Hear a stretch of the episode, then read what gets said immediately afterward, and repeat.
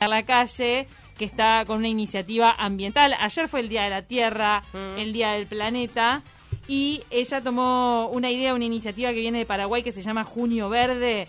Recordemos que Pilar Lacalle es artista plástica, trabaja en la Fundación María Chacos y es presidenta de Urumepa, que es una ONG que promueve el cuidado de los océanos. ¿Cómo andas, Pilar? Muchas gracias por estos minutos en Te Taquito.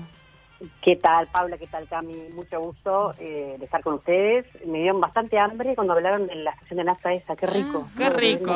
Tiene cosas deliciosas, de verdad, en serio. Este, bueno, hablemos un poco de Junio Verde. ¿Cómo es que vos eh, te, te encontrás con esta iniciativa y decís, tenemos que traerla para Uruguay? Acá también se tiene que hacer. Dale, te cuento. Eh, como decían ustedes, yo trabajo eh, en la Fundación Chaco y desde la Fundación funciona esta ONG ambientalista que es de protección al medio ambiente marino. Y a, través de un amigo en común, eh, un- unos activistas paraguayos, jóvenes paraguayos, eh, que se dedican a, bueno, a promocionar todo lo que sea protección del medio ambiente y demás, me contactaron con esta iniciativa que me pareció buenísima. Eh, el, el objetivo general es este, que tenga un carácter internacional, ¿no? Eventualmente. Eh, es eh, se trata de que dedicar un mes entero, así como se dedica octubre rosa al- a la conciencia del cáncer de mama, un mes entero a concientizar sobre lo- los temas medioambientales, ¿no? Eh, entonces, bueno, había una agenda inicial eh, que incluía una actividad cada día en junio. Eh, íbamos a partic- bueno, va, va a participar en la Fundación Philip Cousteau acá en Uruguay, el Ministerio de Medio Ambiente y la ONU en, Uruguay, la ONU en Paraguay y ahora se unió Honduras también. La Entonces- fundación, perdón que te corte, la fundación Sí, no, Philip no. Cousteau también tiene que ver con el cuidado medioambiental en el agua. Exacto, exacto. Y funciona aquí en Uruguay y bueno, entre, o sea, que es una es una movida público-privada porque la, la ON son dos ONGs, el Ministerio de Medio Ambiente y el Departamento de Medio Ambiente de la ONU. Eh, la ONU está eh, participa eh, acá en Uruguay, participa en Paraguay y ahora se acaba de unir Honduras.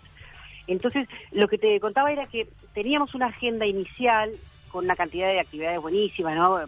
Plantar árboles, este, bueno, limpieza de playa, recogida de plástico, todo ese tipo de cosas.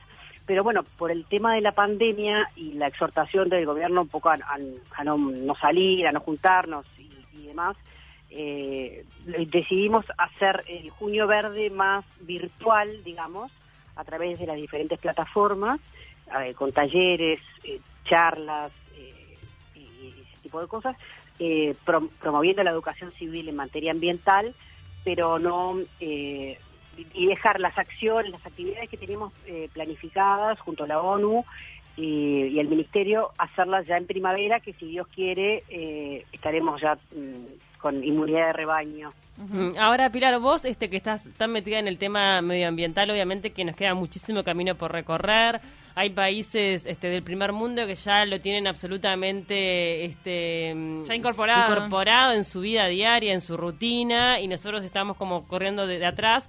Pero, ¿notás una diferencia en las nuevas generaciones? O sea, hoy por hoy los niños, los adolescentes son promotores de- del cuidado medioambiental y pueden de esa manera contagiar a sus padres y a los adultos que los rodean. Sin duda, sin duda, por eso el objetivo es concientizar sobre todo a, la- a las generaciones mm, más chicas, los menores, porque muchas veces los cambios radicales en las sociedades son de abajo hacia arriba. Yo me acuerdo cuando empezaron con la campaña del cigarrillo y eso, eran mis sobrinos que veían a alguien fumar y te decían, "Ah, qué porquería, o tirar papeles al piso. Como ya las escuelas le- le- les enseñan, les inculcan eso- esos hábitos, son los niños que enseñan a los mayores muchas veces. Por eso se hace hincapié en, en las este, en las generaciones menores. Una, una de las de, la, de lo que teníamos planeado era charlas este, en escuelas públicas y privadas, pero bueno, por, por el tema de la pandemia no las podemos hacer, así que todo lo que se pueda trasladar a, a la virtualidad se va a hacer de esa manera. Me parece interesante una de las consignas en las que hacen hincapié en, en esta, bueno, en, en este llamado que hacen que va a, a durar todo el mes. Reducir el uso de plástico, que es por toda esta cantidad de plástico que a, a la larga termina en el mar, genera continentes enteros de plástico, continentes flotantes. Reusar los objetos, reciclar Y por último, eliminar el uso de plásticos de uso único, por ejemplo, los vasos, los cubiertos, las botellas desechables. Claro, ese es el, el objetivo, digamos, a, corto plazo, es empezar a, um, promover que no se, lo que se llaman los plásticos de un solo uso, son las cucharitas de plástico, las pajitas, el, ese tipo de cosas que ya en muchos países se, se prohibieron. En México, por ejemplo, está prohibido, eh, se, se sustituyen por cosas, eh, por materiales biodegradables. En Chile creo que también. Eh, acá hay un proyecto y eso sería los primeros pasos eh, porque el tema de los plásticos eh, es dramático a nivel mundial. Como tú decías, hay cinco islas, islas enteras de tamaño de países enormes en los diferentes océanos de, plásticos. Eh, es un, es un, un tema ineludible a todo nivel y ya es un problema mundial, ¿no? No, no, es ajeno. Aunque la generación de la, la, mayor cantidad de los plásticos es en Asia, igual a nivel nacional nosotros también tenemos que que educar y que, y que modificar conductas. A, mí también eh, dentro de lo que es el ciclo ¿no? Eh, de, la, de la eliminación del plástico, me interesa mucho hacer hincapié en la visibilidad de las microempresas de reciclaje que hay en Uruguay, que son muy desconocidas y me parece que eh, es importante, yo ahora estaba haciendo una lista para entrevistar a, las diferentes microempresas este, que, que del plástico hacen cosas, hacen, yo qué sé, em, hay un señor que hace gafas, no lentes, eh, montaje para lentes. Acá en Uruguay. Eh, acá en Uruguay, y no son conocidas, y me parece interesante porque eh, sería el cierre de, la, de, lo que se llama la economía circular, ¿no?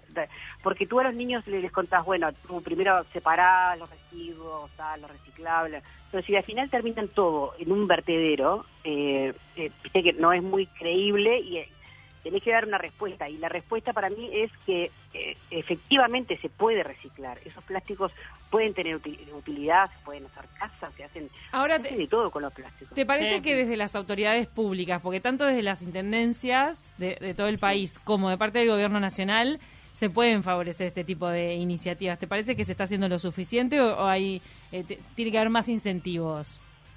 No, se puede hacer mucho más. Lo que pasa es que recordad que el Ministerio del Medio Ambiente fue creado en este gobierno, es muy nuevo como tal. Eh, pero por supuesto que, se puede hacer muchísimo más. El fomento el fomento del, reciclaje, incluso con descuentos en, a las empresas que, no utilicen los mismos plásticos. Viste que ahora en, la cantidad de, bebidas que antes eh, tenían eh, botellas de, vidrio, volvieron a la botella de vidrio que, la podés devolver. No quiero dar marcas, pero sí, sí, sí. y, bueno, son las menos, son las menos. Son las menos, pero de a poco, yo creo que, que de a poco al concientizar se produce el efecto sanción social también, ¿no? Por ejemplo, eh, no sé si le pasó que vas al supermercado, y te olvidaste la chismosa y te da esta vergüenza de pedir una bolsa de, de, plástico. Porque, sí, además que son horribles. Y te toca el bolsillo. Te toca el bolsillo y no sirven para nada las finitas. La verdad que son, son muy malas. no, horrible. Y, mejor que son biodegradables, eso es amoroso, pero... pero igual, ¿viste? Se, se, te, se te rompe, se te cae el jugo de naranja, te querés morir, no, no. no y la leche, ¿viste? Ya me pasó a mí, se me cayó una leche, se me explotó, no. Eh, pero digo, me refiero a que de a poco uno va incorporando eh, ya tener la chismosa siempre, viste, las bolsitas de, tela, tenerlas a mano, eh, el reutilizar eh, cosas. Y lo que tú decías del bolsillo, a mí me parece eh, importante porque el ser humano somos así, cuando te toca el bolsillo es cuando reaccionás, cuando empezamos a ponernos el cinturón de verdad, cuando empezaron a multarnos. Totalmente, eso es así, el ser humano funciona así. Nos, interesa cómo fue que nació tu, tu pasión y tu conciencia ambiental eh, en la que estás dedicando tanto tanto tiempo y tantas iniciativas. Porque yo, te cuento, yo me recibí de abogada en Uruguay y me fui a hacer un máster en Estados Unidos. Y entonces eh, hice un máster que era de dos años, eh, de, era Relaciones Internacionales, muy genérico, y podías elegir materias extras y las elegí todas en materia medioambiental y tuve la oportunidad de hacer una pasantía y después trabajé dos años en el Banco Interamericano de Desarrollo en el Departamento Ambiental. Mm. Después de ahí eh, me contrató una empresa española que se llama Unión Fenosa eh, para la implementación de, la, de las ISO 14000 eh, sobre las certificaciones ambientales mm. y, y, ahí, bueno, me mandaron a Bolivia a hacer estudios de pacto ambiental, estuve en Chile un año también trabajando en las minas de cobre eh, capacitando en, los mineros, era muy súper interesante. Nos mandaban allá con una compañera eh, chilena a, implementar lo que era la, ISO 14000 en las minas de Codelco, de cobre, en Chile. Y, bueno, y después eh, la misma empresa me trasladó a, Madrid y ahí estuve ocho años trabajando eh, en, la empresa. Y bueno, entonces eh, la verdad que me gustó siempre porque a, mí la abogacía me, me, gustaba como formación, pero no me gusta el litigio, la parte litigante no me, no me gusta para nada. Y esto es una causa en la cual creo y es muy creativo también. Eh, hay mucho para hacer. Que eso, eso va con tu otro perfil, digamos. Ahora, también que sos artista. Sos artista, yo te iba a preguntar, como artista plástica, ¿cómo te está cómo te influye esto? O sea, si se traslada esta preocupación que tenés ambiental en tus obras y cómo también has vivido, porque siempre sabemos que los artistas plásticos tienen como una sensibilidad este, más agudizada, ¿cómo has vivido todo este tiempo de pandemia? Eh, bueno, eh, la pandemia, eh, para empezar, eh, redujo, viste que no te da el tiempo para, para todo, porque al estar, yo vivo con mis padres y Joaquín, mi hijo, que tiene tres años. Yo soy mamá soltera por decisión y, bueno, los niños no, tienen escuela, entonces hay que entretener al niño de tres años, que no es fácil, mm. que es hiperactivo.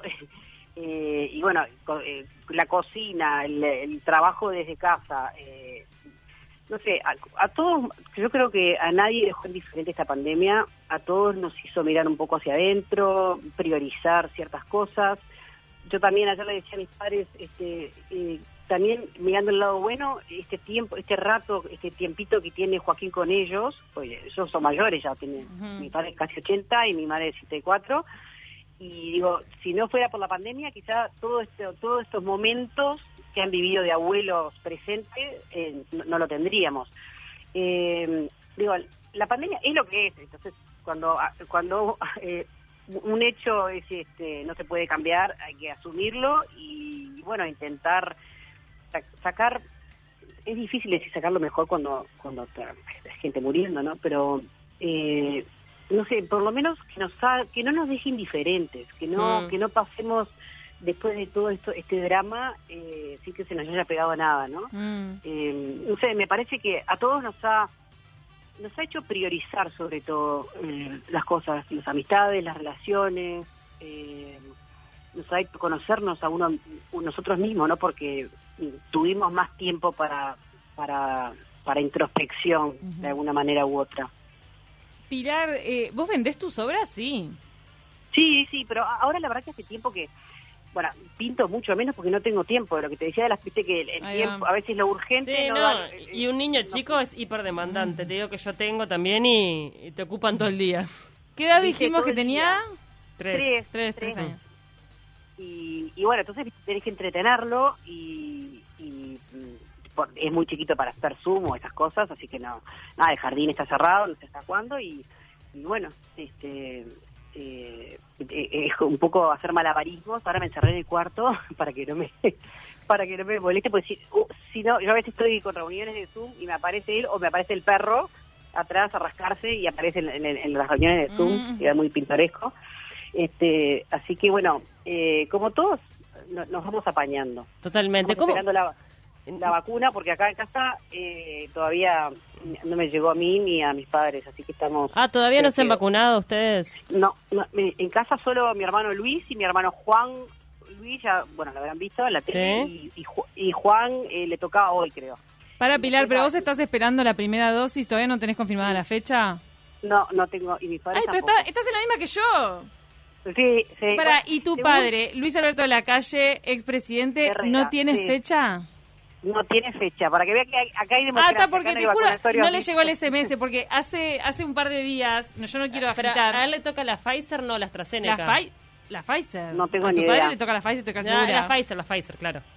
Ay, 80, ahora, ahora me vino un lapsus. De 70 80. No, mi padre tiene 79, 79. ah, no, 79 es Pfizer. Pfizer, Pfizer, sí. Porque hace dos días empezaron a caer SMS. Hace dos días a mucha gente le empezó a caer, entonces yo estoy, pero muy nerviosa, porque está, listo, nada. ¿Cómo no, no nos tocó, Obvio. Y, obviamente, este Pilar, digo, vos vivís además, este, nos comentabas con tus padres y, y digo, y tu hermano es el presidente, entonces, ¿cómo, cómo viven ustedes también eh, todas las críticas, las decisiones que se están tomando? ¿Lo vivís vos también como en carne propia o intentás abstraerte y decís, bueno, está, es su vida, es su tema, yo no tengo nada que ver en esta? No, eh, es imposible la abstracción total. Mm. Sí, intento tomármelo menos a pecho que cuando mi padre fue presidente, yo tenía la misma edad que mi sobrina, 17, 18 años, y, sí, es una vivencia muy intensa, te sentís muy observado, ¿no? tienen cosas lindas y cosas feas, ¿no? Eh, nosotros lo vivimos, en casa siempre se vivió la política de una manera muy eh, muy natural, muy normal. Es como que los temas del país son los temas del, almuerzo, entonces no, no, no, hay nada nuevo. Eh, no sé, a Luis le tocó, a Luis le tocó un momento complicado, la verdad. Eh, y, bueno, como siempre, en todo lo que todos hacemos hay el 50% de gente que te va, que va a estar de acuerdo y, y otro 50% que no, y con eso quédate contento. O sea, eh, son decisiones difíciles que hay que tomar, son decisiones, eh, ante las decisiones que toma, eh, sabe que va a haber gente que se queda sin trabajo o que se queda, eh, no sé, niños que de repente si no van a la escuela no comen porque a veces es la única comida del día, eh, yo qué sé. son decisiones, siempre, gobernar es como elegir entre lo malo y lo menos malo, ¿no? Mm. Nunca es este, entre, entre, lo bueno y lo buenísimo. y bueno, por supuesto que estamos súper orgullosos de, cómo enfrentó la situación y lo veo muy sólido. Objetiva no voy a ser, claramente, pero eh, lo, tomamos naturalmente y, como como un equipo en ese sentido, ¿viste? Pilar, ¿tuviste algo que ver en la, en la, bueno, en la instalación en el programa de gobierno de este Ministerio Medioambiental? No, nada que ver. Ah, está, bueno, pero justo formas parte de la familia y tenés tu trabajo ya hace años en, ese sentido. Eh, no, es que mi trabajo no tiene nada que ver con el ministerio.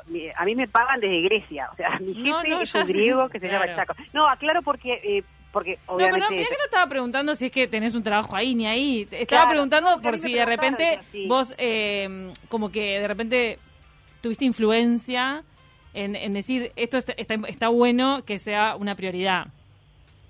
No, no, Luisa tenía claro también, ¿eh? Ah, eh sí, sí, viste que ya la generación, ya, ya las generaciones nuestras, digamos, es distinta a la de mis padres. Ya, había una conciencia de que, eh, es inevitable que el medio ambiente tuviera ministerios por sí solo, ¿no? Y no unida a vivienda y otras cosas que no tienen nada que ver. Pero, no, lo que te, aclaraba es que eh, justo coadyuvó que yo, eh, yo estoy al, al, mando de una ONG medioambientalista, eh, pero que, el, digamos, es eh, respondo a mis jefes que son griegos, es el grupo Chaco, gente Y bueno, como mm. obviamente facilita el hecho de que de, conocer a los ministros en persona, siempre facilita el trato, ¿no? Es como, como todas las relaciones, si tengo más facilidad para contactar a las autoridades, eso es claro. Claro.